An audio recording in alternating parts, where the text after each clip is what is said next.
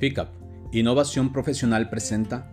Recuperación de deudos de cuotas condominales en condominios vacacionales. Antecedentes. Las cuotas condominales tienen como origen y finalidad la conservación de las áreas comunes, sea para un condominio habitacional de uso regular o bien de uno vacacional. Sin embargo, los adeudos de cuotas condominales se observan en mayor magnitud en los de tipo vacacional. ¿Qué lleva a una persona a adquirir un inmueble vacacional? Generalmente las agresivas campañas de publicidad nos transmiten la idea de adquirir un inmueble en el lugar de nuestros sueños. Aunque en muchos de los casos, si bien no resulta inasequible, ese sueño puede convertirse en un verdadero reto para los administradores cuando se generan con el tiempo importantes adeudos condominales. Dentro de nuestra actividad como asesores inmobiliarios y capacitadores de administraciones condominales, en Grupo FICAP hemos observado que el objetivo primordial de muchos agentes es cerrar la venta como del lugar. Sin embargo, en una dinámica más responsable, es obligación del promotor apoyar al comprador no solo en localizar el inmueble que más se adecue a sus necesidades y capacidades, sino invitarlo a considerar otros factores a corto, mediano y largo plazo como la inversión de enganche cuando la compra no es de contado, el monto de las mensualidades que se sugiere la dinámica de 1 a 3 después de gastos fijos considerando otros créditos bancarios o hipotecarios, gastos de escrituración, remodelación y acondicionamiento, gastos fijos de servicios que en lo sucesivo tendrá como predio agua, luz y cuotas condominales. Y no menos importante, el costo extra que deberá considerar al trasladarse de manera constante para disfrutar de su nuevo patrimonio.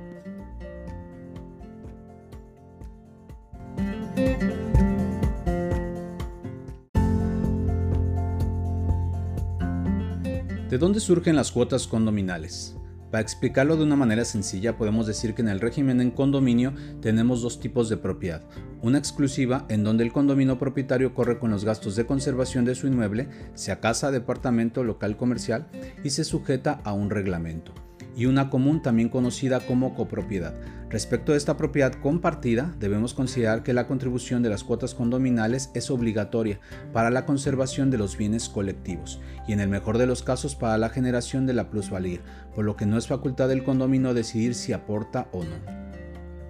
¿Por qué para algunos condóminos resultan costosas las aportaciones de cuotas condominales? Porque generalmente la mayoría de las cargas de amenidades se encuentran en ellas, como albercas, jardines, espacios de juegos, áreas deportivas, lagos, andadores, salones de negocios, salones de eventos, entre otros. Por lo tanto, su mantenimiento, aunque se paga en conjunto, puede resultar un gasto elevado para muchos. Como copropietarios de las áreas comunes, la ley nos ordena hacernos cargo de su conservación puntualizando que dicha obligación se genera Uses o no las áreas comunes, estés de acuerdo o no con el monto de las cuotas, aunque deben ser fijadas de manera legal, proporcional y por mayoría, y visites o no regularmente tu propiedad condominal.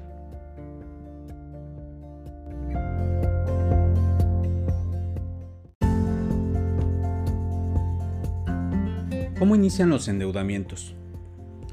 Para las administraciones condominales resulta fundamental entender el origen de los endeudamientos por falta de pago de cuotas condominales, para generar estrategias preventivas y restaurativas según sea el caso, ya que constantemente nos encontramos con versiones y actitudes de molestia por parte de los condominios incumplidos en las cuales no se logra diferenciar si se trata de un pretexto o un motivo, entendiendo por el primero algo irracional, injustificado e incluso ilegal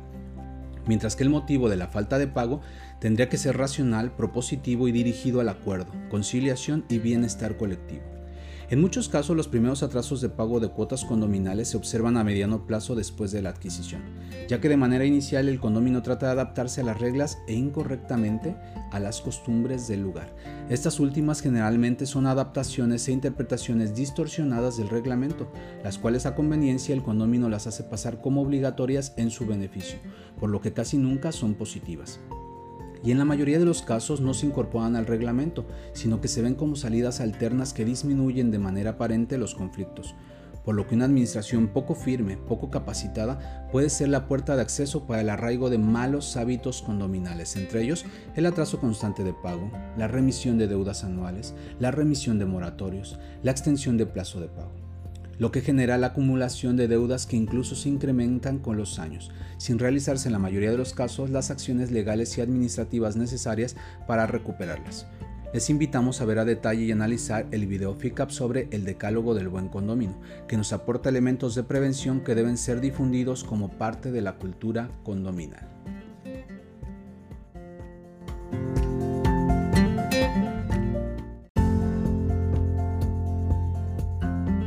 Sumado a lo anterior, tenemos que con el paso del tiempo las actividades laborales, compromisos familiares, el incremento de pagos hipotecarios o deudas de tarjeta de crédito que generalmente se elevaron con motivo de los asiduos viajes cuando la adquisición era reciente, provocan que el condomino propietario deje de acudir a su propiedad vacacional y por consecuencia, en la mayoría de los casos deje de pagar sus cuotas condominales y en situaciones extremas y lamentablemente frecuentes, deje también de pagar sus créditos hipotecarios, generando un segundo problema para las administraciones condominales, el cual analizaremos en otro episodio para definir los protocolos de actuación de los administradores en estos acontecimientos y ante las diligencias judiciales que generalmente se practican sin apego a derecho. Los tres argumentos infalibles para exigir el pago de cuotas condominales. Con la información anterior podemos establecer lo siguiente. Número 1. Las cuotas se pagan aunque las áreas comunes no se usen, ya que la propiedad exclusiva y la propiedad común en el régimen condominal es indivisible e irrenunciable, hasta en tanto no se dé por terminado este régimen. Por lo tanto, el que un condominio moroso señale como causa de incumplimiento la falta de uso, podemos colegir que se trata de un pretexto y no de un motivo. Número 2. Las cuotas se pagan aunque pertenezcas a la minoría que no estaba de acuerdo en la fijación de los montos, incrementos o la aprobación del presupuesto. Siempre que las asambleas sean debidamente convocadas y cuenten con el quórum legal para ser instaladas, los acuerdos de mayoría son obligatorios, atendiendo al principio democrático del bien común. Por lo tanto, la minoría en desacuerdo debe sujetarse a las decisiones de la asamblea como órgano supremo. Y número 3. Las cuotas se pagan aunque no frecuentes el condominio. Como se ha mencionado, muchos condóminos con el paso del tiempo dejan de acudir de manera constante a sus propiedades, por lo tanto, dan por hecho que al no presentarse sus obligaciones quedan suspendidas. Sin embargo, las cargas condominales y los intereses moratorios o las penalizaciones siguen su cauce,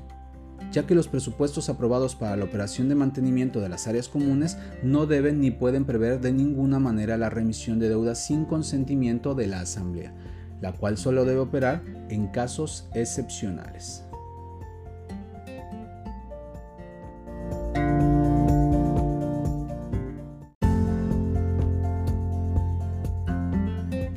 ¿Cómo se fijan las cuotas condominales? De común acuerdo entre los condóminos reunidos en una asamblea debidamente convocada e instalada, la mesa directiva, su administrador vigente en el cargo y sus comités deben fijar el monto o incremento de las cuotas condominales, que es variable y que se sustenta en un plan presupuestal generalmente anual o semestral que debe ser aprobado por mayoría en asamblea.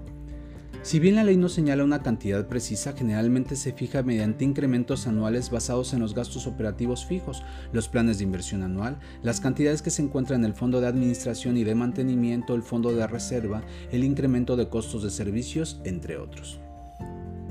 El importe de la cuota se establecerá distribuyendo los gastos en proporción al porcentaje indiviso de cada unidad de propiedad exclusiva, la cual se pagará con la periodicidad establecida en el reglamento interno, que generalmente es mensual o trimestral y poco se sugiere de manera anual como una forma obligatoria, ya que puede imponer una suma alta que en la mayoría de ocasiones para muchas personas no puede ser cubierta.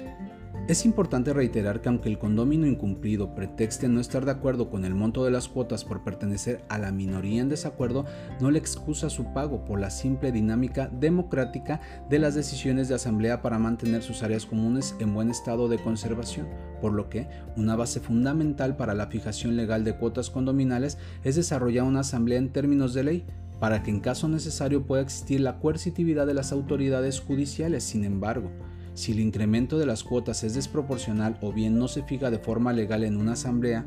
por no haber sido convocada o instaurada debidamente, sí deja salvo los derechos al condominio infractor para actuar judicialmente contra tal ilegalidad, teniendo como base la cuota condominal que no debe superar el 1% del valor de las propiedades de régimen en condominio para que no se consideren estas desproporcionales.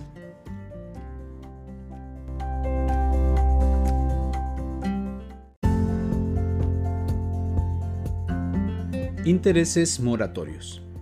Las cuotas condominales, como toda deuda, son susceptibles del pago de intereses moratorios, es decir, aquellos intereses devengados al no realizar los pagos en los montos y o en los plazos señalados por la Asamblea y por el reglamento interno del condominio. Por lo tanto, es legal que se acompañe al requerimiento de pago no solo la cuota condominal adeudada, sino sus intereses moratorios, los cuales tienen como naturaleza esencial resarcir de manera cuantificada los daños y perjuicios causados al plan presupuestal aprobado, y por ende a los demás condominios propietarios quienes en términos de ley, hasta en tanto el moroso no cumpla, deben cubrir esas cuotas condominales que los infractores han dejado de aportar para ejecutar el plan presupuestal. Es importante no olvidar que la exigibilidad de pago de no hacerse en tiempo es susceptible como toda obligación de prescribir, por lo que resulta importante realizar las acciones judiciales o extrajudiciales a tiempo, las cuales deben ser ejercitadas con las formalidades de ley por parte de su administrador, el cual debe encontrarse vigente en su cargo para poseer la legitimación para presentar las planillas de liquidación ante las autoridades judiciales, contando con el visto bueno del Comité de Vigilancia.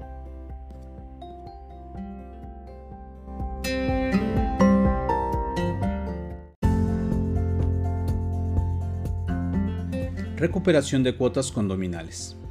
La dinámica de recuperación de cuotas puede ser judicial o extrajudicial según sea el caso, el monto, la reincidencia, etc. Lo primero que se recomienda es la difusión de cultura condominal para mover de manera personal y social el ánimo del condomino para que de forma voluntaria realice los pagos. En caso de no ser suficiente, la alternativa posterior sería la cobranza extrajudicial, que puede ser interna con personal de las oficinas de administración debidamente capacitados para ello o bien por medio de un despacho externo especializado, a efecto de evitar incurrir en conductas delictivas al requerir de forma indebida el pago. Por último, la alternativa lamentablemente más eficaz es acudir ante la autoridad judicial para que por vía ejecutiva civil se realice el requerimiento y pago pendiente, para lo cual debe exhibirse al escrito judicial los recibos pendientes de pago, copia certificada ante notario público del acta de Asamblea General y reglamento en donde se hayan determinado las cuotas para fondo de mantenimiento, administración y reserva y que exista un adeudo mayor a tres cuotas ordinarias o dos extraordinarias pendientes de pago. Cabe señalar que el administrador sí está facultado para suspender los servicios que se disfruten en áreas de uso común o de propiedad exclusiva y que sean pagados con el fondo generado con motivo de las cuotas de mantenimiento en las que no ha contribuido, recuperando la facultad del condominio una vez que haya liquidado sus adeudos.